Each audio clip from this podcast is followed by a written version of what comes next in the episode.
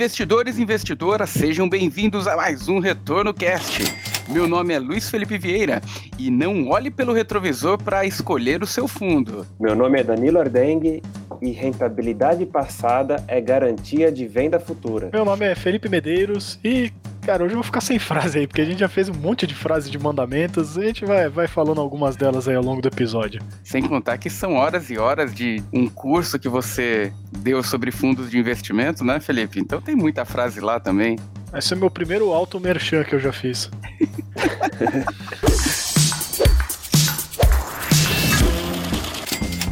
E no episódio de hoje, os 10 mandamentos de um investidor de fundos de investimento.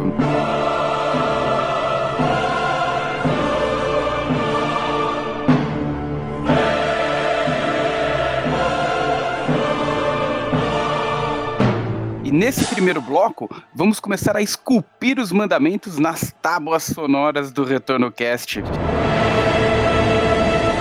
Acho que a gente não pode iniciar esses mandamentos sem falar de rentabilidade, e eu acho que esse é um indicador que ainda a maioria das pessoas usam para escolher seus fundos de investimentos. É impressionante, né? O pessoal é realmente seduzido por isso. E a ideia aqui desses mandamentos aqui que a gente separou, né? Não é para falar de conceito, né? De o que é, ou como funciona, mas é de algumas coisas que a gente vê no dia a dia, que a gente capturou aí ao longo de anos de experiência aí que a gente tem com fundos, né? E que são coisas que eh, acho que mandamentos acaba sendo um, um, nome bom aí, porque são coisas que a pessoa vai, ter, vai lidar no dia a dia e que ela tem que se lembrar para ou fazer ou, ou, não fazer, né? Tem mandamentos ali que é o que fazer e alguns que é para o que não fazer, né? E esse da rentabilidade é um clássico, né? Porque é bastante sedutor. O cara entra lá no mais retorno, abre lá aquela lâmina daquele fundo famoso e vê aquela rentabilidade histórica maravilhosa, né? O fundo subindo que nem um foguete e dando uma surra ali num benchmark, por exemplo né? E ele olha para isso e fica feliz, vou comprar esse fundo porque ele rendeu muito lá atrás, né? E por mais que tenha aquela frase bem famosa lá e, e, recorrente no mercado financeiro de ah, rentabilidade passada não é garantia de rentabilidade no futuro, o cara não quer nem saber, né? Ele quer realmente ter de novo aquela rentabilidade que o negócio teve para trás. Mas assim, não tô dizendo que rentabilidade não é importante, é claro que ela é, né? Você tem que levar em consideração que você quer investir num fundo que rende mais que o benchmark. Mas ele é só um fator e nas, muitas vezes ele nem é o mais importante. Então, assim, trazendo um, um, exemplo prático até disso, né? A gente vê o que aconteceu com o Alaska Black aqui no, na crise, né? O fundo que tinha uma rentabilidade bem forte, porque ele é um fundo que opera bem agressivão mesmo, né? É a proposta do fundo. E aí veio a crise e o fundo deu uma fundada forte também, mais do que o próprio Ibovespa. E o pessoal o fundo ficou. profundo. Exatamente. E o pessoal ficou, meu Deus, como isso? Isso não é possível, não poderia esperar um negócio desse. Competência dos gestores. É, mas Cara, Sempre era. Cai pro... na mão, né, do gestor, né? É, Coitado e... do Breda. E era a proposta do fundo desde o começo, né? Então, assim, a pessoa olhou só a rentabilidade, não olhou volatilidade, não entendeu que, para que, que qual que era o objetivo do gestor com aquele fundo. E aí, quando aconteceu um negócio desse, as pessoas ficaram surpresas, chocadas, e não, não poderia ter esperado por isso, né? Então, acho que era nessa ideia aqui, né? Então, não é, é. simplesmente inverter o negócio, né? Pegar o que rendeu menos e comprar o que tá rendendo menos também. Nem o que tá rendendo muito e nem o que tá rendendo pouco, né? Não é, não é por aí, então. Exatamente. Rentabilidade é um fator, né? Você tem que olhar ele, tem que botar na balança, mas nunca sozinho, né? E nem ele é o definitivo, especialmente se você olhar os seus objetivos como investidor, né? Tem investidor que realmente não está preocupado em ter um super retorno. Ele quer ter um retorno, às vezes, ali um pouquinho acima do benchmark, mas com uma baixa vol, né? E aí o retorno para ele vai ser secundário, não vai ser o principal. Né? E, e, até interessante quando a gente fala do, do tema retorno de investimentos, porque quando a gente fala até de avaliar é, o fundo é, dentre uh, os mandamentos, né, um deles, o primeiro deles é olhar a rentabilidade, mas cuidado para não ser o seu único ponto de vista na hora de optar, são diversas formas também de você olhar rentabilidade e janelas de rentabilidade, para também você entender como que funciona a gestão daquele fundo, como que funciona a cabeça desse gestor, né? Se esse gestor ele consegue manter uma regularidade frente a um benchmark, porque, por exemplo, é injusto você comparar um fundo de CDI com um fundo de ações no momento que o CDI estava 15, 16%, né? Não dá para você falar que o gestor de ações era incompetente porque não conseguia bater do CDI. Uma coisa não tem nada a ver com a outra, né? Primeiro, uhum. mas esse gestor de fundos frente ao benchmark que é o Ibovespa, o quanto ele conseguiu performar? Será que ele, ele de fato é um bom gestor ou ele tá ali só para ganhar a taxa de administração do, dos cotistas, né? Perfeito. Esse negócio da janela dá, dá muitos enganos também ali, né? Acho que a gente falou isso, teve um episódio aqui que a gente falou sobre cuidados com fundos. Eu não lembro, foi um dos primeiros episódios de Retorno Cast que a gente gravou, que a gente falava até para tomar cuidado com, principalmente a janela do comecinho de alguns fundos jovens, né? Que geralmente o gestor era mais agressivo, dá aquela porradona de rentabilidade, aí deu certo, beleza, ele continua o fundo. Não deu certo, cotista, né? É, é, não deu certo, ele mata o fundo e começa um do zero de novo, né? Então... acho que o Ardengue até comentou, Danilo Ardengue, sobre alguns bancões que, que fazem isso, né? Sim, é, a gente pelo histórico aqui que a gente consegue acessar de fundos, tem vezes que aparece lote de, de fundos, até comentei no outro episódio, né? Eu não vou citar o nome de nenhum banco aí, né? Mas são vários bancos, não é prática só de um. Às vezes surge 50 fundos novos e não tem nenhum nome comercial. E aí, enfim, passou um tempo, vários desses fundos são encerrados, eles nem, nem entram para o mercado. Mas desses 50 ali, alguns que sobrevivem, esses fundos eles trocam de nome, o pessoal coloca uma roupa bonitinha nele, tudo, e aí começa a divulgar como um, investimento melhor para os outros investidores, né? Então é, é, quase que uma estratégia kamikaze ali, mas aparentemente funciona para vender, por isso que eu disse que rentabilidade passada é garantia de venda futura, né? É bem isso mesmo. E o pessoal cai mesmo nessas armadilhas, por isso tem que tomar cuidado com essa janela aí que, que o Luiz comentou, né? Especialmente se o fundo ele já tem algum tempo bom para você avaliar, né? Não fica olhando só o histórico completo do fundo, porque no comecinho vai ter aquela esticadona que fez o fundo ficar famoso, né? Tenta olhar como que o fundo tá indo até em períodos recentes, porque eventualmente já até mudou de gestor, ou a cabeça do gestor mudou, a forma como ele opera o fundo é diferente, até porque ele tem um patrimônio muito maior e é mais difícil de gerir, né? Então tenta olhar também as janelas de curto prazo prazo, de como esse fundo tem ido, não só de curto prazo também. É, é isso que é, é, o, é, o, desafio, né? Você tem que ir ponderando as coisas, né? Você olha o histórico completo, mas você leva em consideração que no começo pode ter ali aquela ilusão. Aí você olha o curto e você tem que levar em consideração que, pô, especialmente se é fundo de renda variável, o curto prazo não vai dizer muita coisa, né? Então tem que ponderar muito, tem que tomar cuidado em só bater o olho no gráfico, achou bonito, compra, né? É, e a gente tem alguns cases muito famosos aí no, no mercado, e eu acho que um emblemático e bastante famoso é o caso do Verde, né? O Verde, quando deu aquela porrada lá no, no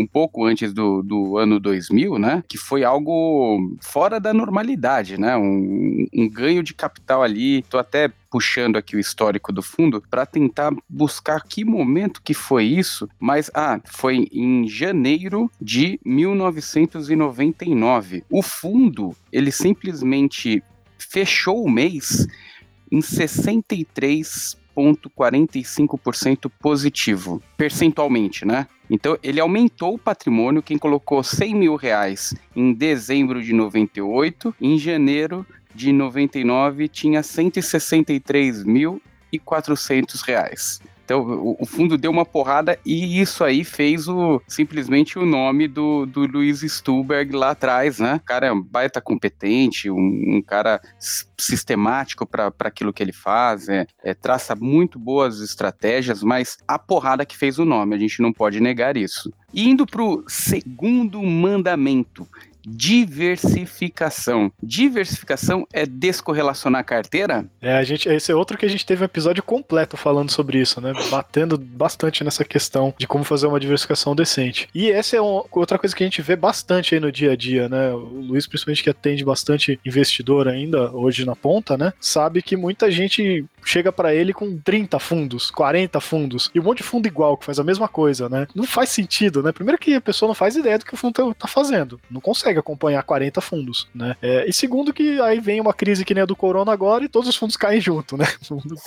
Versificou porcaria nenhuma, né? Então, pô, é, hoje lá quem acessa mais retorno, a gente tem inclusive uma funcionalidade para você avaliar a correlação entre fundos e que vai te dar uma clareza muito maior, né? Eu lembro a primeira vez que eu botei alguns fundos lá e eu olhei e falei, nossa, eu achava que eu tava diversificado e esses fundos estão andando tudo junto, né? E aí rebalanceei toda a minha carteira, né? Porque você realmente, você bota gestores tem têm visões diferentes e não sei o que e tal, mas às vezes, principalmente fundo multimercado macro, né? Esses gestores se falam, esses gestores meio que acabam entrando num certo consenso e você olha, vai olhar, tem janelas ali que até vai um pouco diferente, mas a correlação deles no, ao longo do tempo é muito parecida. Então você pensa que você está diversificado e não está. E quando acontece um momento que é quando você precisa de diversificação, que é numa crise, é onde você vê que você não estava diversificado, né? Então, para você realmente ter o, o, benefício da diversificação que tanto a gente fala, você tem que olhar que sua carteira tem que estar tá descorrelacionada, né? Então, acho que isso é importantíssimo ali de se levar em consideração na hora de montar uma carteira de fundos, né? Fazer um momento confessionário aqui. O Jonathan vai colocar uma música de confessionário agora.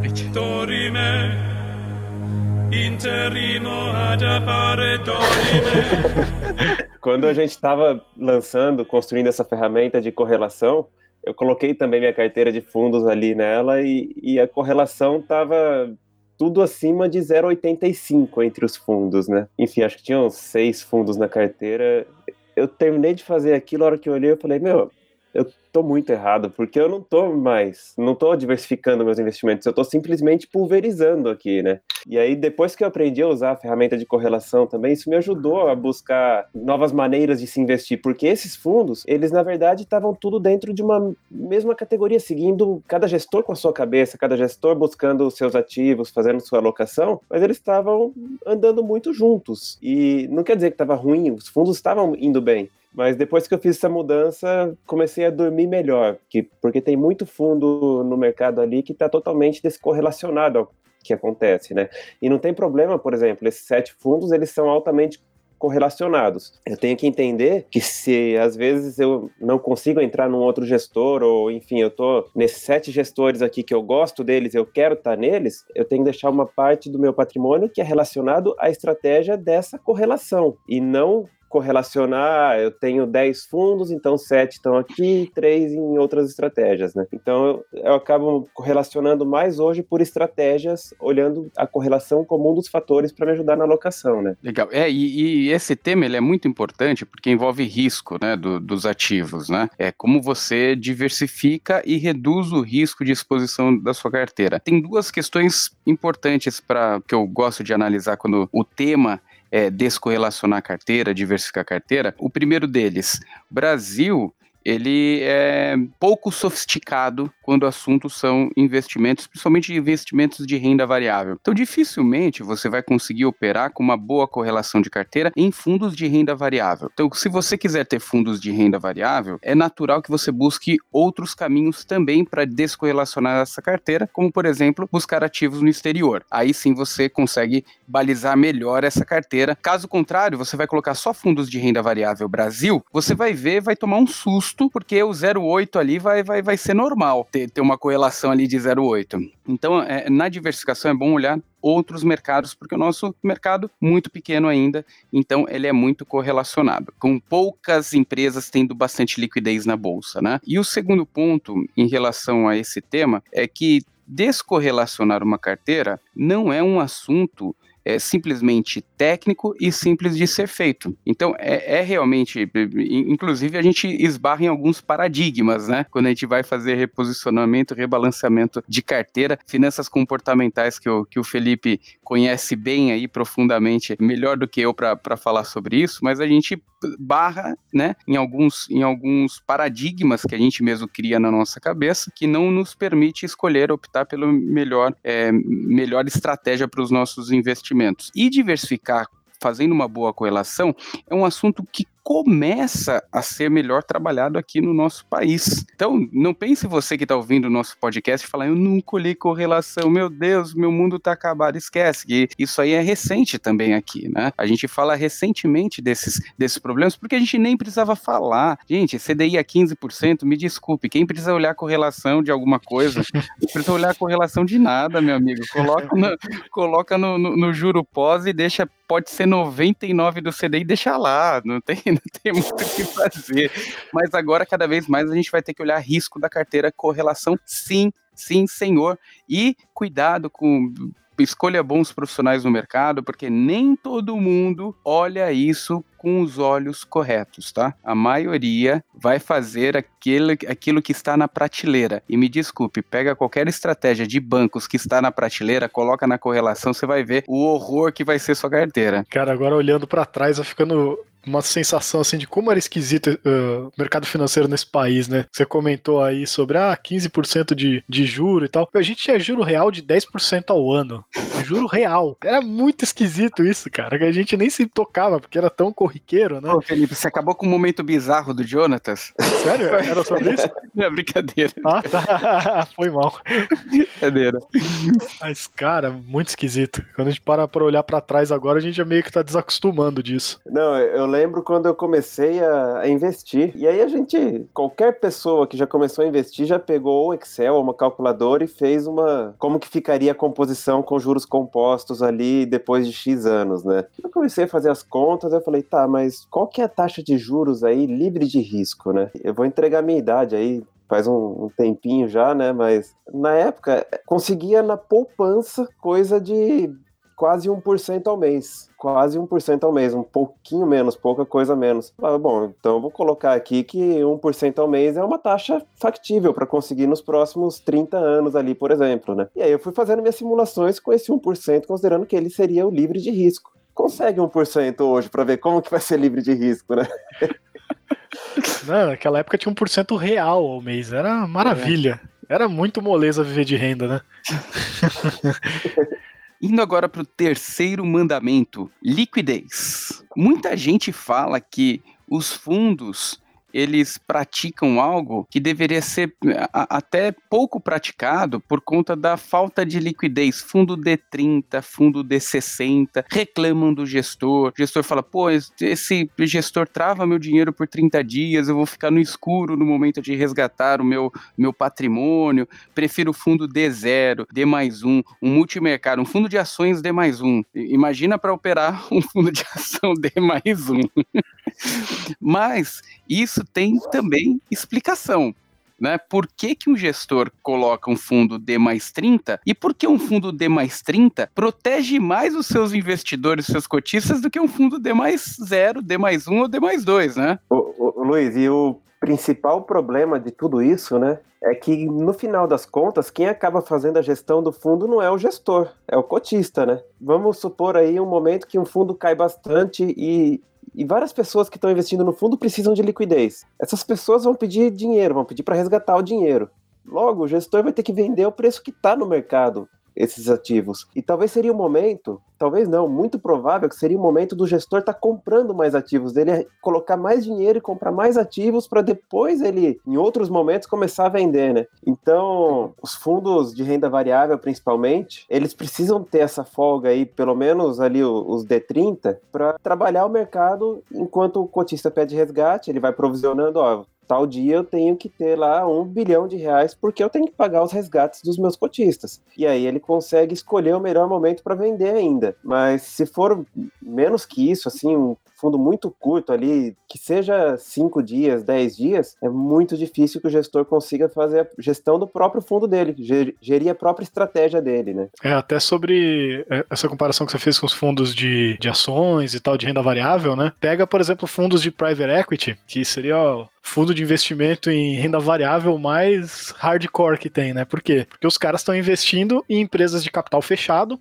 né? Não são empresas que são negociadas na bolsa e que aí você, pô, não tenho acesso à informação que é, se tem na bolsa, que tem um monte de regras para empresa listada na bolsa, né? Você não tem liquidez, porque o fundo investe num negócio de capital fechado. Você não tem um monte de gente comprando e negociando ações na bolsa. Então, para sair, você tem que ter um outro comprador, né? Enfim, é é um negócio bem mais arriscado, mas também com potencial de retorno muito maior aí. Só ver, por exemplo, sei lá, pega o fundo, o GA, né, o General Atlantic, que investiu na XP bilhões e bilhões de dólares que os caras ganharam fazendo um investimento desse. Mas aí você olha, não, não sei o do GA em específico, né, mas recentemente a própria XP estava oferecendo um, um, fundo, acho que era Starlink, né, Luiz? É, não, é Starboard. Starboard, isso, é. Que era um, um, fundo de private equity, e você olhava lá o prazo de resgate, não tem essa mamata não de 30 dias. Aportou no fundo, você vai olhar esse dinheiro de novo. 4, 5 anos.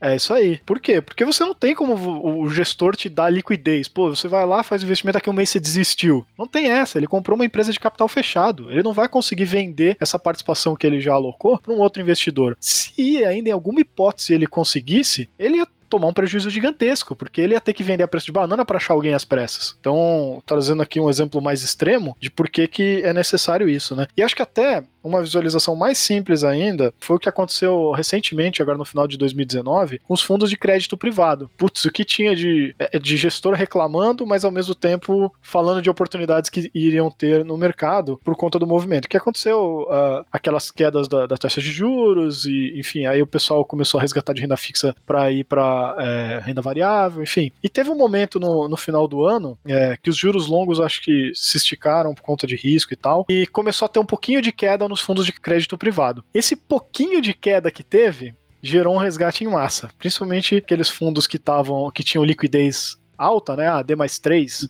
no máximo, né? Esses fundos tiveram que sair vendendo correndo crédito privado. E aí, a quando preço você... de banana, né? Ativos a... a preço de banana a preço de banana. Você injetou um monte de gente vendendo, vendendo, vendendo, vendendo. O preço de quando você tem uma oferta de venda muito grande, né? Uma, uma, um, é, uma pressão de venda muito grande, o preço cai. E quanto maior, cai mais rápido, né? E o que aconteceu é que o preço dos títulos é, de crédito privado aí que tinham no mercado desabaram por conta da própria corrida dos investidores. É como se todo mundo saísse vendendo a mesma ação. E aí isso gerou uma reação em cadeia. Mais gente via caindo, mais gente vendia, não sei o quê. Então os fundos de crédito privado tomaram um tombo enorme e desnecessário porque todo mundo é, gerou um efeito efeito manada em renda fixa, coisa que geralmente a gente vê em ações, aconteceu no mercado de renda fixa, né? E por isso que tem, tem muita gente aí, até de, de casa de research, que não gosta de recomendar fundo de crédito privado, em especial, porque são fundos que ainda mais têm baixa liquidez, né? O mercado de crédito privado no Brasil ainda tem baixa liquidez, que seja D mais 2, D mais 3, enfim, de, de liquidez alta. Porque esses fundos são muito propensos a ter esse tipo de problema, né? O que, o que é interessante, desculpa até te cortar, Felipe, se a hum. pessoa colocar no comparador de fundos um fundo de liquidez liquidez crédito privado D mais um e coloca um fundo de crédito privado de D180, você vai ver que o fundo de D180 nem se mexeu. É, porque o gestor ele consegue falar, pô, eu não vou vender o meu papel agora no meio do, do apocalipse aqui a preço de banana. Porque se o gestor, um, um, um cotista pediu resgate, eu tenho aqui seis meses para poder negociar esse título no melhor preço. E essa proteção, eu sei que o, cotista que tá saindo, ele fica meio bravo, que, pô, eu quero tirar meu, meu dinheiro agora, porque tá ruim, não sei o quê. Mas essa proteção não é pro cotista que tá saindo agora. O gestor não tá nem aí. Esse cara aí não comprou o fundo com a mentalidade que era para ter sido comprada. Ele tá preocupado é com os cotistas que ficam. É Perfeito. É esses caras que ele não quer dividir o prejuízo com o cara que tá saindo e obrigando o fundo a vender a preço de banana os ativos, né? É, então a ideia toda é essa, é essa né? O,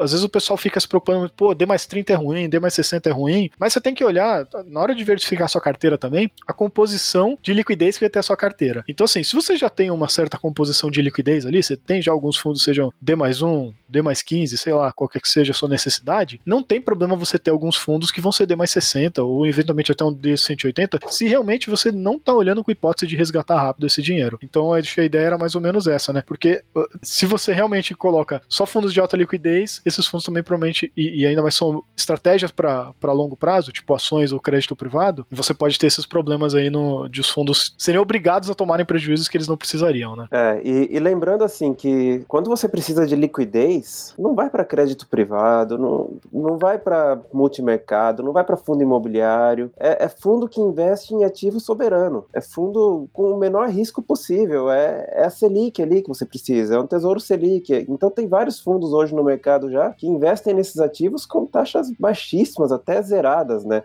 Enfim, se você, o dinheiro que você precisa para liquidez, ele não é o mesmo que tem que ficar naquele que você está construindo patrimônio, né? É, isso é importante deixar separado também. Perfeito. Então a gente falou nesse bloco dos 10 mandamentos, três mandamentos. O primeiro mandamento, rentabilidade, cuidado com o fator rentabilidade, somente ele de forma míope ser olhado e a partir disso você criar uma carteira que não vai te beneficiar no longo prazo. De, a importância importância de diversificar e descorrelacionar os seus ativos, né? A liquidez do fundo, que também é importante. Então, esses três primeiros no primeiro bloco. É, e chegamos agora no momento bizarro. O Jonatas, que é o nosso responsável por toda a produção aí do Retorno Cast. É um cara muito assíduo em páginas na internet que é, não são convencionais, né? Na Deep Web, né, John? Então, traz pra gente aí um momento bizarro. O, o meu maior medo quando o Jonatas vem falar os momentos bizarros aqui é talvez eu já conhecer o bizarro que ele vai trazer, cara. É, já fica preocupado, né? Não, hoje eu vou falar bizarrice aqui com um bumbum na parede, né? Porque fiquei sabendo que na sala do Retorno Cast tem o mestre dos fundos. Então, dito isso, cada um proteja o seu aí.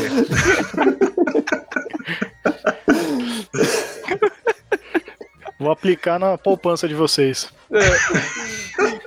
Pra quem não sabe, o Felipe Medeiros é o mestre dos fundos, conhece o, o, o gran mestre, né? Aquele profundo conhecedor de fundos de investimento.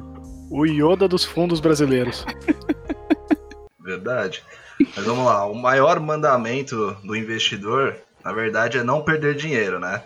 Mas na Europa, investidores pagam para emprestar dinheiro ao governo. Na Suíça, Alemanha, Dinamarca, Holanda, Áustria, Finlândia, França e na Bélgica, o investidor tem de pagar para emprestar dinheiro por 10 anos para os governos, ou seja, recebe um valor menor do que emprestado. Né? Só para ilustrar aqui, quem empresta hoje mil francos suíços para o governo da Suíça receberá de volta daqui a 10 anos 938 francos suíços. Quem empresta mil euros para o governo da Alemanha receberá de volta daqui a 10 anos 965 euros. É o custo do cofre. É. E até para prazos menores de 10 anos aí a gente inclui até outros países, né, como a Suécia, a Irlanda, a Espanha, Portugal e até a Itália. Mas a pergunta é, né, por que alguém aceitaria pagar para que o governo pegasse o seu dinheiro emprestado? Isso vai contra todos os mandamentos financeiros, né? Só que o pior é que lá eles não têm meio que escapatória, né? Porque isso ocorreu depois da crise financeira de 2008 e como consequência de todos os programas de afrouxamento quantitativo que o Banco Central Europeu realizou. Então, hoje, as taxas que os grandes investidores europeus estão pagando aos governos europeus em troca dos seus títulos nada mais são do que um seguro, né? Contra uma nova recessão aí ou contra uma eventual insolência bancária durante essa recessão. Então, dito isso, até que a bizarrice faz sentido, né? E chegou o momento que eu mais temia, né? Eu já sabia da bizarrice que o Jonatas trouxe hoje. tá vendo? O que está acontecendo com você, cara? Mas, mas, é interessante, a gente já abordou até esse tema em alguns retorno, retornos, casts aqui. É, é interessante a gente ver o, o, o que o, o momento atual ele trouxe, né, para pro, pro juros ao redor do mundo, né? Quem diria que a gente aqui no Brasil teria juros próximos de, de zero, mais próximos de zero do que mais próximos de 10. É, realmente, a gente vive um momento diferente. É, no mundo. E por incrível que pareça, Jonatas, tem gente que ainda aposta para ganhar dinheiro com esse tipo de juro acreditando que o juro pode cair ainda mais, ficar ainda mais negativos. Então, se, se alguém compra num juro negativo de menos 0,5, né, e, e aposta que vai chegar a menos 0,7, ele pode ter um ganho de capital, por incrível que pareça. É bem isso mesmo. É, na verdade, assim, o, tem até uma limitação que o pessoal está tentando pensar em formas de como conseguir deixar ainda mais negativo o juro. Porque você tem uma limitação mesmo, né? Porque você, até um certo juro negativo, ainda faz sentido o cara pagar para deixar o dinheiro guardado num banco ou aplicado em títulos, porque é mais seguro do que ele deixar um monte de barras de ouro dentro de casa. Né? Fora não só a segurança, mas a praticidade disso, né? Imagina, o cara vai começar ah, vou comprar um, um, apartamento novo, vai sair com uma maleta de barra de ouro ou de notas, hum. um caminhão de notas, né? Então, ainda pela praticidade e segurança e alguns outros fatores, né? Ainda compensa o cara ter um custo para deixar esse dinheiro no sistema bancário. Mas se você começa a deixar demais o juro negativo e os bancos também estão cobrando taxas para o cara deixar o dinheiro no banco, porque o banco ele tem que cobrir esse prejuízo que ele vai ter de tal juro negativo, né? Se você deixa isso demais, vai começar a compensar o cara fazer esse movimento de desbancarizar, que é muito ruim para o próprio governo, que daí ele vai perder o controle sobre todo o dinheiro, sobre todo. Enfim. Então os caras estão começando a pensar em como deixar mais negativo, que vai ficar mais bizarra ainda essa história. E não sei se eles vão conseguir, mas tem algumas propostas na mesa já. Agora, bizarro de verdade, eu quero ver o dia que a galera pagar para emprestar dinheiro pra Argentina, porque isso aí vai ser. Não vai fazer o menor sentido, né? Boa.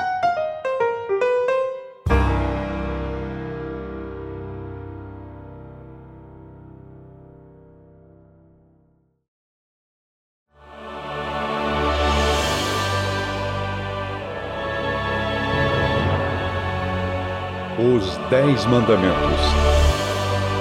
Então, indo agora para o segundo bloco, dando continuidade aos nossos mandamentos, vamos para o quarto mandamento. Dados quantitativos são metade da solução. Conhecer o gestor e a visão que é o qualitativo devem ser a outra metade. É isso mesmo, Felipe? Você que é o mestre dos fundos? É, realmente, é porque assim, a gente tenta sempre criar uma, uma lógica bem objetiva, bem assim, pô, eu olho esse número sim, eu olho esse número não, né? Mas assim, se você olha qualquer tipo de análise de investimento, é muito, muito, muito difícil você colocar algo assim, com exceção de fundos quantitativos, que daí, meu, você coloca um robô para analisar um, infinitos dados e cruzar tudo e olhar correlação, olhar, enfim, fazer uma regressão em cima de tudo aquilo que humanamente não faz sentido. Então, na hora de você analisar um fundo, assim como quando você vai analisar uma ação ou vai analisar um fundo imobiliário, você não tem como deixar 100% no objetivo, 100% no, ah, se é esse número sim, se é esse número não. Quase, chega a ser quase uma arte na hora de analisar investir num fundo ou em qualquer outro ativo e não só uma coisa puramente científica, vamos colocar assim, entre aspas, né? Porque não adianta você olhar. Ainda mais que a gente tem sempre esse problema na hora de analisar qualquer ativo. Isso eu vou falar para fundo, mas mesmo, de novo, é a mesma coisa para ações ou qualquer outra coisa. É muito difícil você analisar esses ativos porque você está sempre olhando histórico, tá olhando o que aconteceu para trás, né? E como a gente já falou aqui na, na, nessa gravação, e a gente sempre fala, pô, o que aconteceu para trás não quer dizer que vai acontecer de novo para frente, não só porque pode ser que o cara tenha acertado a mão lá atrás e não vai mais acertar para frente, como também porque tudo tá em constante mudança. Olha esse cenário que a gente tem hoje, que a gente tava comentando agora há pouco sobre juros no mundo e no Brasil. Quem que ia imaginar isso, né? Então tudo muda. Não dá para você considerar perfeitamente o que aconteceu para trás vai acontecer bonitinho para frente. Então isso daí já é por si só uma limitação na hora de você fazer uma análise olhando dados, mas ainda assim é melhor você olhar esses dados passados para você ter alguma pista, alguma algo para você poder olhar do que simplesmente no escuro. Ah, vou olhar porque eu vou investir aqui porque eu sei lá, gostei do nome do fundo. Então, sim, você pode olhar os dados, eles vão te dar uma boa noção do que você pode esperar daquele fundo, por exemplo, né? Mas vamos dizer ali que, pô, talvez é 50%, 60%, na melhor das hipóteses, 70% da coisa. Vai ter um restante ali que você vai ter que olhar para escolher um fundo que meio que vai ser subjetivo né? Então é você entender, pô, olha lá o que o, o que o gestor geralmente fala na mídia ou escreve nas cartas. E, e aí é uma coisa que também vai estar dentro de você como investidor. É a sua visão de mercado também? Né? Então, pô, tem um gestor X que vai estar dizendo que, pô, o mercado está muito inflado, tem uma bolha aí e vai explodir. E esse cara está apostando vendido no mercado porque ele sabe, ou ele acha, que o mercado vai estourar amanhã. E aí você olha um gestor Y que fala o contrário, que não, que pô, o mercado nunca esteve tão bom e que tá com um monte de incentivo monetário e que tá fugindo da crise, que vai ter retomada do corona, não sei o quê. Então, pô, tem que comprar agora porque o mercado vai explodir para cima, né? Vai continuar crescendo muito dali para frente. São duas visões antagônicas, né? Os dois podem estar tá errados, os dois podem estar tá certos. Né? Você, como investidor, é que vai ter que tomar essa decisão. E nenhum olhar para trás vai te dar muita pista sobre isso. É você conhecer a visão do gestor e ver se está alinhado com a sua gestão. Para você, vai ter bolha ou vai ter mais crescimento? Né? E essa resposta na sua cabeça aí vai te dizer, é o gestor X ou o gestor Y. Então é, é, isso que eu quis dizer. Tomar cuidado em ficar muito olhando só números, só dados, só histórico e não sei o quê, e não ir muito um pouco mais além, né? Conhecer o gestor, conhecer a própria empresa também, a asset. É uma asset ali que é uma, uma, uma aposta, né? Uma asset que pô, tem time pequenininho, inexperiente, ou uma asset grande que tem um timão, que já pô, tem vários fundos, é renomada, blá blá blá, já passou por várias crises, né? Esse ponto que eu queria levantar aqui. Tomar cuidado em olhar só números né? Eu acho um ponto bem, bem importante que, que você levantou, até porque é você ter boas premissas no momento de você fazer as suas opções é importante, né? Entender o contexto macro, o que vem pela frente, o direcionamento que você, você quer ter para os seus ativos e o objetivo que você quer ter também, dado o seu horizonte de investimento, né? Seu perfil de investidor, onde você quer chegar. Porque eu não, eu não vejo a gente, a gente trazendo esse quarto mandamento sem incluir o quinto mandamento fundamento na sequência, que é o tenha sempre na carteira um fundo que vai mal quando todo o mercado vai bem. Então, você ter essas divergências de opiniões com que a gente, com, com que se enxerga para frente, também não é ruim para o equilíbrio dos seus ativos. Imagina, né? Quem gosta de fazer um seguro do automóvel? Acredito que ninguém, né? Ninguém gosta de fazer um seguro do automóvel, né? Agora tudo faz sentido, porque agora então eu tenho que colocar na carteira aquele fundo do Santander. tá.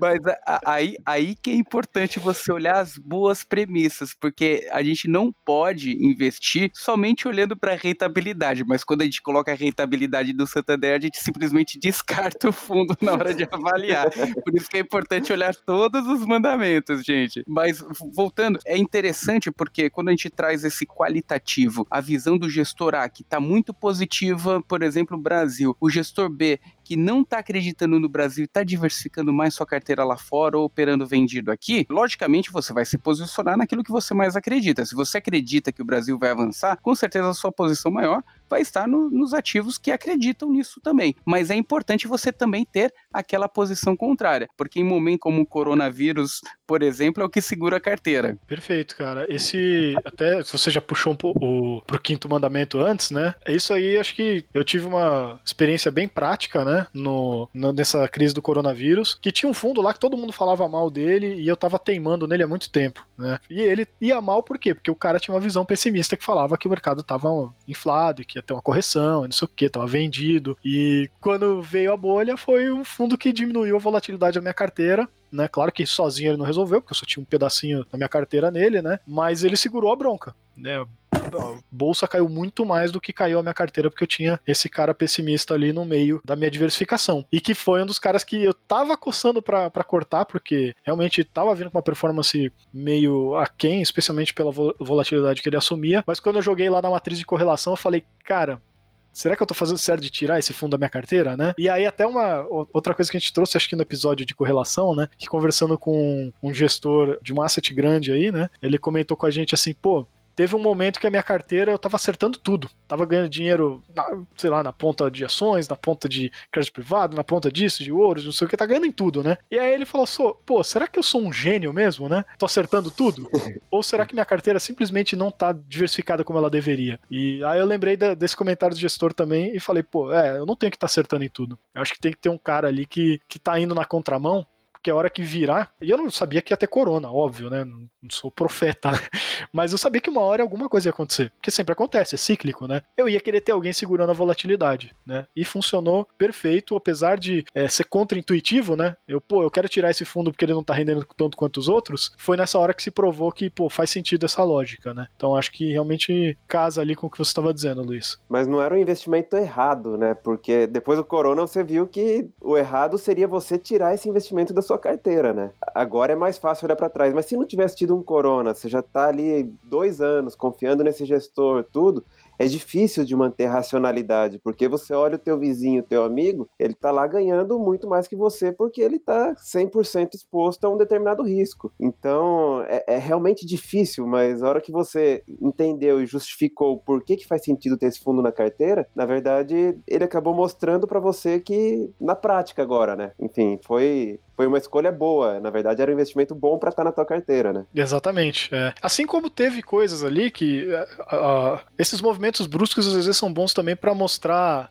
tirar a máscara de algumas coisas, né? Então tinha investimentos que eu tinha na minha carteira que não corresponderam às minhas expectativas, né? Porque eu tinha feito uma diversificação, eu, eu não sou um cara totalmente agressivo, né? Tô mais lá para moderada, arrojado e tal, né? Então eu não fico focando em, pô, vou botar tudo em bolsa e quero ter rentabilidade exorbitante, né? Tenho uma preocupação em, em reduzir a volatilidade da minha carteira e eu tinha fundos ali que se diziam long biased, né? Então, para mim, era um fundo que, pô, ele ia subir menos com a alta da bolsa, mas também na hora que a bolsa afundar, ele vai segurar a bronca. E aí veio o Corona e ele caiu mais que o Ibov, né? Foi que porcaria de long biased é esse, né? Então, pô, faz sentido eu revisar minha carteira. Tô esperando aí um momento mais adequado para fazer isso e reposicionar fundos que não se comportaram como eu esperava, na estratégia que eu tinha na minha cabeça. Né? Então é interessante esses movimentos, né? Que de um lado, eu vi que fundo que estava me incomodando realmente deveria estar ali na carteira, não devia ter mexido, e fundos que eu achava que ia me dar uma certa proteção ali, só por conta da classe dele, de como ele era vendido, não realmente se comportou como era esperado. Então vou revisar. Então faz sentido sim. Perfeito. E, e inclusive, essa questão de fundos, classificação, ela é muito importante na hora de você também optar por uma estratégia diversificada. E isso vem junto com o sexto mandamento, que é classificação de um fundo dá um norte, mas mas não uma verdade absoluta sobre a estratégia. Ainda mais se a gente fala sobre os coringas do mercado, os multimercados, né? Que o multimercado pode ser um renda fixa ou pode ser um fundo de ações, né? Então, tomar muito cuidado com a classificação dos fundos, né? É, isso é bem, bem complicado mesmo, né, cara? A gente tem fundo que se classifica como multimercado e ele é total ações, né? É, ele só deixa a classificação dele como multimercado para eventualmente, quando ele quiser, ele poder ter um pouco menos do que 67% em ações, que é obrigação dos FIA, né? Mas se você não, não vai lá e tenta entender o que, que o gestor tá fazendo, nem que seja abrir lá o mais retorno e olhar a carteira do fundo, você pode tomar uns sustos achando que aquele fundo lá é um baita multimercado. É mais que os caras botam benchmark, que é até uma sacanagem, né? Bota benchmark com CDI, né? Você acha que é um fundinho de baixa vol, tranquilo ali. Não é, né? Então tem que tomar cuidado. E que nem você falou, perfeito, cara. Tem fundo multimercado que é crédito privado, fundo de renda fixa, né? Então, fora que sim, tem coisas que o fundo multimercado ele é tão permite tanto tipo de estratégia diferente que não tem como a Ambima classificar tudo. Né? Então tem algumas principais, long e short e tal, bonitinho, que estão classificadas. Mas tem estratégias que, apesar de já serem mais conhecidas lá fora, no Brasil ainda são recentes, que são os fundos quantitativos, que nem tem uma categoria própria para isso na Ambima. Eles botam lá como multimercado livre, né? E livre é totalmente abrangente, faz o que você quiser. Faz o que né? você quiser, exatamente. então tem que tomar muito cuidado. É bom olhar a classificação, ela vai te dar um norte, vai conseguir te ajudar a separar ali um pouquinho os fundos para você analisar sua carteira, pensar o que, que eu vou ter estrategicamente e tal, mas ela esconde umas coisas ali, que se você for só pela classificação, acontece que nem eu lá com meu fundo long biased, né? E, e cuidado assim, quem quem não tem tanto tempo de acompanhar os investimentos, uma maneira de saber se o gestor pode estar tá querendo te sacanear é o seguinte: é você olhar o histórico de rentabilidade do fundo. Se ele tem bastante volatilidade, compara esse histórico de rentabilidade, por exemplo, com o IBOV, algum indicador de renda variável, tá? E aí depois vai lá no prospecto do fundo e olha por onde que ele cobra taxa de performance. Porque se ele cobra taxa de performance de uma correlação com o CDI, por exemplo, esse gestor ele está sendo às vezes até um pouco desonesto com o cotista dele, porque o mercado de renda variável, se ele estiver acompanhando o indicador de renda variável, ele vai ter um, alguns períodos que vai dar uma porradona, vai ganhar muito, e outros ele vai perder. Mas ele está cobrando do cotista uma taxa de, de retorno acima do uma taxa de prêmio sobre o retorno sobre o CDI que ou CDI mais alguma coisinha, que acaba sendo um pouco injusto, principalmente nos momentos de bull market, né? Então, isso é uma outra maneira também de olhar a rentabilidade, depois olhar o, o benchmark para ver se está fazendo sentido aquilo ali ou não, né? É, e ainda vai ficando cada vez mais complicado isso, porque você vai lá, ah, se superar o CDI, eu te cobro performance. Daqui a pouco superar o CDI é só render positivo, né? Rendeu acima de zero, pronto, tem performance, né? Aí começa a ficar uma coisa meio complicada mesmo. Tem que o pessoal começar a revisar mesmo essas estratégias, porque render 100% do CDI hoje é basicamente inflação. E ninguém investe num fundo de volatilidade para ganhar inflação. Né? Você espera que tenha um ganho real, né? um prêmio de risco ali. É bom que os investidores estejam conscientes disso, né? Saibam desse tipo de coisa que está mudando no Brasil, até então até talvez fazia algum sentido mesmo, porque só render o CDI já era um bom retorno, né? Mas isso tá deixando de ser realidade. Na verdade, já deixou, né? Hoje. E é importante que os, os próprios cotistas, os próprios investidores pressionem os gestores para mudar isso né? Porque você tomar uma volatilidade na cabeça hoje para render inflação não faz sentido, né? Que nem a gente falou ali, é melhor você botar num, numa LFT, né? Num, num Tesouro Selic, sei lá, que vai te render também o CDI sem risco nenhum. Então, indo para o sétimo mandamento, muito cuidado com os fundos alavancados, especialmente na euforia. Muito o que você disse, né, o Felipe? Às vezes você tá muito de olho no histórico, rentabilidade, vê que um fundo deu uma porradona lá atrás e fala: é esse que eu quero ter na minha carteira mas quando vai ver, o fundo cai duas vezes mais do que Ibovespa caiu. Um exemplo mais recente, o próprio Alaska Black, né? Que pegou um monte de investidor de surpresa, apesar que quem acompanha os gestores sabia que isso não seria uma surpresa nenhuma, que eles são muito claros na estratégia alavancada que eles têm, né? E, cara, isso eu acho que é uma coisa meio. que podia ser mais transparente no Brasil, sabia? Porque a CVM exige umas coisas que o gestor divulgue ali que acho que nem são tão relevantes. Por exemplo, ah, eu acho que é política de fundo, que os caras dão Ctrl-C, Ctrl-V, todo todo mundo coloca a mesma coisa, né? Obriga o cara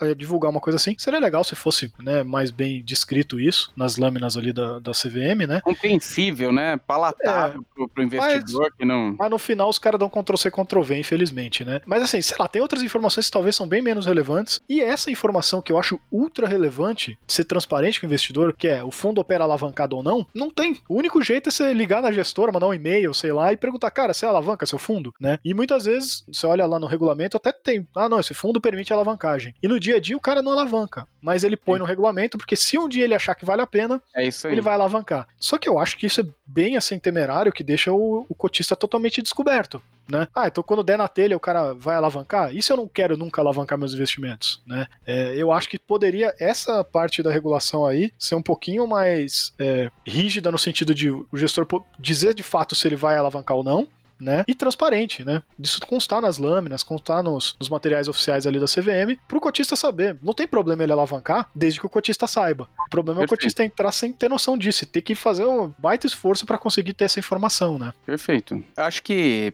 esse tema de alavancagem, ele é um tema que realmente precisa ser bastante discutido, porque pode pegar muita gente desprevenido, né? E muitas vezes as pessoas que entram, que há tempos, né, usavam renda fixa pós-fixado para estruturar estrutura da sua carteira, de repente olha um histórico bonito, quer entrar no fundo A, fundo B, vê o seu patrimônio delapidado de forma considerável em um movimento de, de totalmente fora de qualquer contexto e de qualquer variável previsível como esse que a gente está vivendo. E acaba vendo uma queda expressiva dos seus investimentos. Eu já peguei alguns investidores que, que nesse, nesse período aqui perderam mais de 50% do patrimônio e eram conservadores de renda fixa. Então, tomar muito cuidado, até a responsabilidade passa a ser de todos os órgãos e todos os profissionais da área financeira. Então, acho que cada vez mais a gente tem que abordar esse tema, fazer mais podcast, mais lives, é, mais vídeos sobre isso, para alertar de fato o investidor, que muitas vezes não passa despercebido, olha,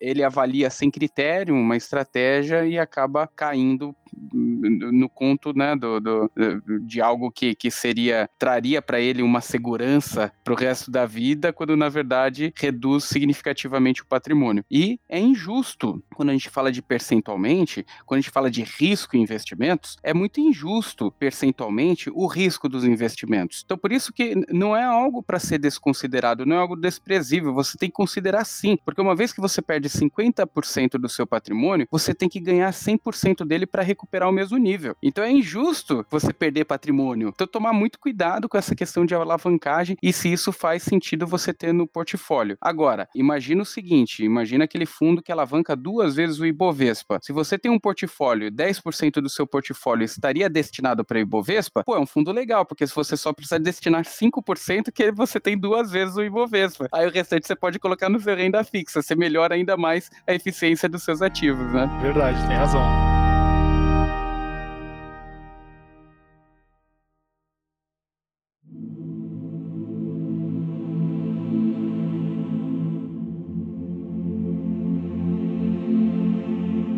Então, indo para o terceiro bloco agora, vamos para o oitavo mandamento. Antes de entrar no oitavo mandamento, vou fazer um resumo do, dos demais, tá? Primeiro mandamento, rentabilidade. Segundo, diversificação. Terceiro, liquidez do fundo. Quarto mandamento, os dados quantitativos versus os qualitativos. Quinto mandamento, tenha sempre uma carteira com um fundo que vai mal e um fundo que vai bem. Sexto mandamento, classificação de um fundo dá um norte, mas não é uma verdade absoluta. Sétimo mandamento, muito cuidado com os fundos alavancados. Agora vamos para o oitavo mandamento, experiência do gestor e da asset contam muito, mas você pode deixar um espaço da sua carteira para novas promessas. Esse aqui eu quis colocar esse porque eu recebi uma, uma pergunta ali de uma aluna bem engajada com o curso e que ela perguntava bem isso, ah, pô, tem um fundo aqui desses quantitativos e tal, que eu tô achando interessante, mas, pô, teve lá uma, uma parte que você falou para tomar cuidado, se a gestora ela é consolidada, se ela é experiente e tal, não sei o quê. Então não faz sentido investir nesse fundo, né? Então, no sentido de falar sobre essa questão de experiência de gestor, mas até para falar no sentido de, de diversificação em geral, né? Você pode pôr o que você quiser na sua carteira, tudo uma questão ali de pesos, né? Então, eu acho que faz sentido sim se você tem um, um gestor que você se interessa, seja porque ele tem uma proposta diferente do que tem no resto do mercado,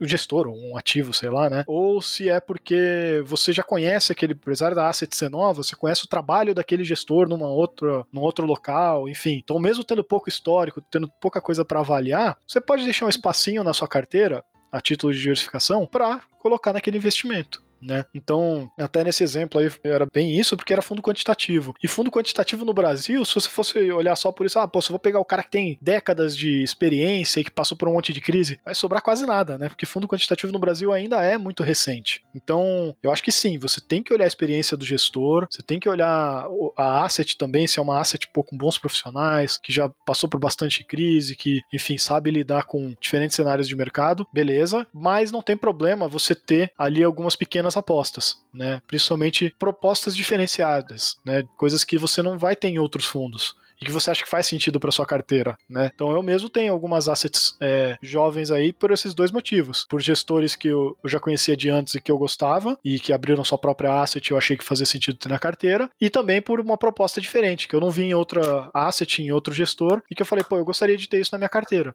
Então um pedacinho da minha diversificação tem fundos desse tipo, né? E não tem problema nenhum. Né? vale olhar a proposta e o percentual do portfólio que você de, quer destinar para esse tipo de risco. É a mesma coisa que eu investir numa empresa como Ambev ou ser sócio do, do Zezinho que está produzindo uma cerveja artesanal, mas eu gostei da, da proposta. Eu acho que vai, vai, vai, vai, ser uma proposta boa. Só que, lógico, meu, meu patrimônio não vai ser 100% no Zezinho, né? A maior parte vai estar tá na segurança de um dividendos de uma Ambev, por exemplo, né? Pô, perfeito, exatamente, cara. Então vamos para o nono mandamento, aportes constantes são tão importantes quanto uma boa escolha. É, cara, aqui é aquela história, né? Não é necessariamente também só de fundos, né? Pode valer para qualquer questão de acúmulo de patrimônio, lá, a pessoa que quer formar patrimônio financeiro de longo prazo. Porque às vezes o pessoal fica tão encucado, tão encucado, pô, tem que fazer a escolha perfeita, eu tenho que escolher o fundo que não vai falhar, que eu não posso errar na minha decisão, a ação que não vai também, o título de crédito privado, uma preocupação tão assim de que pô, ela não pode cometer erros e que esqueça, você vai cometer erros. É, mesmo que a gente fosse robôs, robôs erram aí nos fundos quantitativos, né? Então não se preocupa tanto. Claro, segue ali os mandamentos, tenta fazer a melhor seleção possível, mas não se preocupa tanto em fazer o investimento perfeito, porque isso não existe. Né? Até porque tem diferentes estratégias, tem diferentes cenários, então não existe investimento perfeito. Né?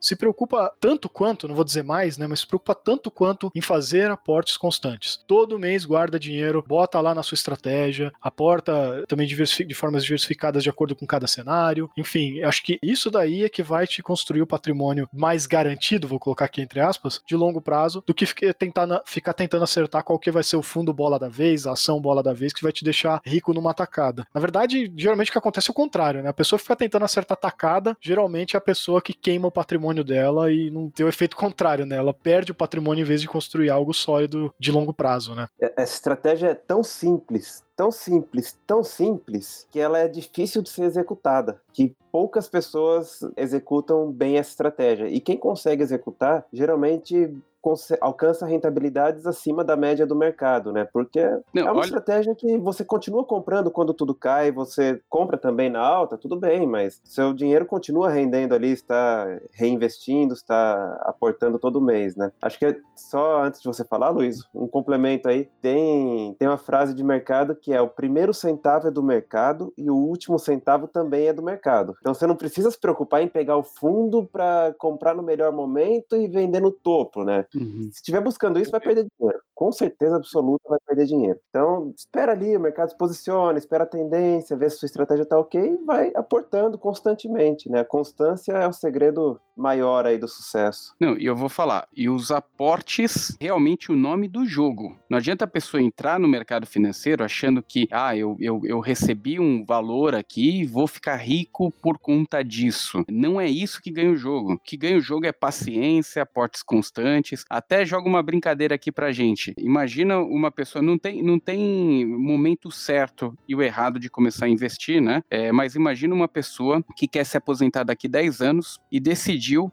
aplicar mil reais por mês. E imagina uma pessoa que está é, jovem, está ali no auge da sua carreira, tem 30 anos pela frente, só que só consegue aportar 200 reais por mês. Quem você acha que vai ter o maior patrimônio? Que aporta mil reais por mês durante 10 anos ou que aporta 200 reais por mês durante 30 anos? Eu não fiz conta aqui, tá? Mas o- os juros compostos provavelmente vão fazer com que o cara que aporta 30 anos tenha um, um retorno melhor ali nesse período, né? Exatamente. Ah, quem aporta por mais tempo, mesmo que o valor seja inferior, seja menor, vai ter um patrimônio maior do que quem aporta por um tempo menor. Considerando esses níveis, porque 200 para mil reais, a gente está falando de 20% do que um aporta né, em 10 anos, um, alguém aportar durante 30 anos. Essa é a beleza dos juros compostos e da recorrência de aportes. Né? Até para ser mais específico, a gente está falando de cerca de 23% de diferença de patrimônio dos dois, é, chegando no final do objetivo. Indo para o décimo e último mandamento, o fundo mais barato muitas vezes pode não ser o melhor. O barato pode sair caro? É, aí é uma contraposição do que a gente tava sacaneando ali antes, né? Mas é porque tudo isso a gente tem que ponderar as coisas, né? Ah, então vou, vou comprar o fundo caro do Santander que dá negativo lá, porque não vou arriscar comprar um fundo barato, né? Não é isso. Mas é que às vezes o pessoal fica também muito bitolado em, em taxa de administração, em taxa de performance e tal. E até quando você olha lá a lâmina de fundos do mais retorno, todos aqueles resultados que você tá olhando ali já são descontados dessas taxas, né? Então não fica tentando só fugir de taxa, eu não quero pagar nada, quero investir de graça, e aí você de repente vai fazer tudo sozinho, e aí vai acabar. Você não tem experiência de um gestor e nem a equipe de um gestor, e você acaba no final tendo um resultado pior, tendo mais trabalho, enfim, tem que tomar muito cuidado. E na hora de comparar fundos também, é claro que você deve até cobrar o gestor, enfim, ainda mais se fundo de baixa volatilidade, por custos menores, né? Mas não é isso que vai também definir se o investimento é bom ou ruim. A gente sempre fala aqui, acho que a gente já falou em alguns episódios de, do YouTube, talvez a gente já tenha falado aqui no, no Retorno Cast também, sobre o exemplo lá do Medallion, né? Um fundo que cobra, você lembra os números, Luiz? Acho que é tipo 4% de taxa de administração, 40% de performance, e é um fundo que se abre, todo mundo quer entrar nele. Porque mesmo cobrando isso de custo, esse fundo bate todo o mercado. Né? Então, um fundo sensacional, um case que todo mundo é, fica aí babando, né? mesmo cobrando caro. Eles falam, ah, não, mas eu não vou investir nele porque ele cobra muita taxa. Não faz sentido. Né? É a, me- é a mesma coisa que você falar, ah, não vou no melhor médico porque ele, a, a consulta dele é muito cara. Pô, mas o cara é o melhor médico, meu. Ele vai cobrar caro mesmo. É, É. E, e quando a gente olha taxas percentuais também, tem até uma outra analogia, né? É, quem que vai juntar mais dinheiro, sem considerar resultado de investimentos nem nada? A pessoa que guarda 100% do seu salário, mas ganha mil reais por mês? Ou a pessoa que guarda 20% do salário, mas ganha 10 mil reais por mês? Então, o percentual da taxa que ele cobra, ele tem que ser levado em conta, geralmente, já descontado da rentabilidade, todo o restante que está trazendo de retorno para o cotista, né? Que é um modo justo, né, de, de se olhar, né? Olhar o líquido de qualquer custo, qualquer taxa, que é o que você consegue visualizar, inclusive, no nosso comparador ali do Mais Retorno, é maisretorno.com. Inclusive, esse é o 11 primeiro mandamento, viu? Usar Esse é o mais importante. usar o comparador de fundos do Mais Retorno, que é inclusive o mais utilizado aí do Brasil. Lá na ferramenta você vai conseguir comparar seus fundos, olhar com detalhes as carteiras, ver qual fundo ele é vencedor frente a algum índice, volatilidade, Sharp, resultado. Então, por lá você vai conseguir olhar as diversas estratégias, inclusive a correlação dos seus ativos, que é muito importante na hora de optar por uma boa diversificação de carteira. É uma ferramenta aí que está sendo a mais utilizada do Brasil, gratuita, só entrar lá e utilizar. Tem todos os fundos do Brasil, atualizado mais recente possível que, que tenha de atualização de cotas. Enfim, não é à toa que o Mais Retorno ficou tão conhecido por conta dessas ferramentas aí, né? Vou aproveitar aqui e fazer então um décimo segundo mandamento aqui, que é o meu auto-merchan. Não, mas, é, brincadeiras à parte, né? Esse aqui é um conteúdo que a gente meio que trouxe aí, que a gente comentou no comecinho, né? Um resumo de experiências, de coisas que a gente vê no dia a dia, de dificuldades que investidores passam, de coisas que a gente vê que funciona, que não funciona, sobre investimentos de fundos e que alguns, como vocês viram também, encaixa para outros ativos. Mas é, se você realmente quer se aprofundar entender de fundos, entender como fazer uma boa seleção, principalmente naquela parte quantitativa, né, mas um pouco também da qualitativa, outros cuidados que a gente não comentou aqui, oportunidades, enfim, como encontrar esses fundos aí que você precisa ter na sua carteira e fazer uma boa diversificação estratégica, tudo isso aí a gente resumiu num curso aqui do Mais Retorno, tá? É um curso que eu mesmo gravei, chama Como Investir nos Melhores Fundos, né? Então, é um nome bem simples aí, dizendo que é o objetivo do curso mesmo, que a gente resumiu ali toda a experiência que a gente tem no Mais Retorno, né? Apesar do Mais Retorno retorno à empresa em si ser relativamente jovem, a gente começou em 2017, a gente já atua nessa no mercado financeiro e, e comparando e verificando fundos, acompanhando há mais de 10 anos, né? Então a gente já tem aí uma experiência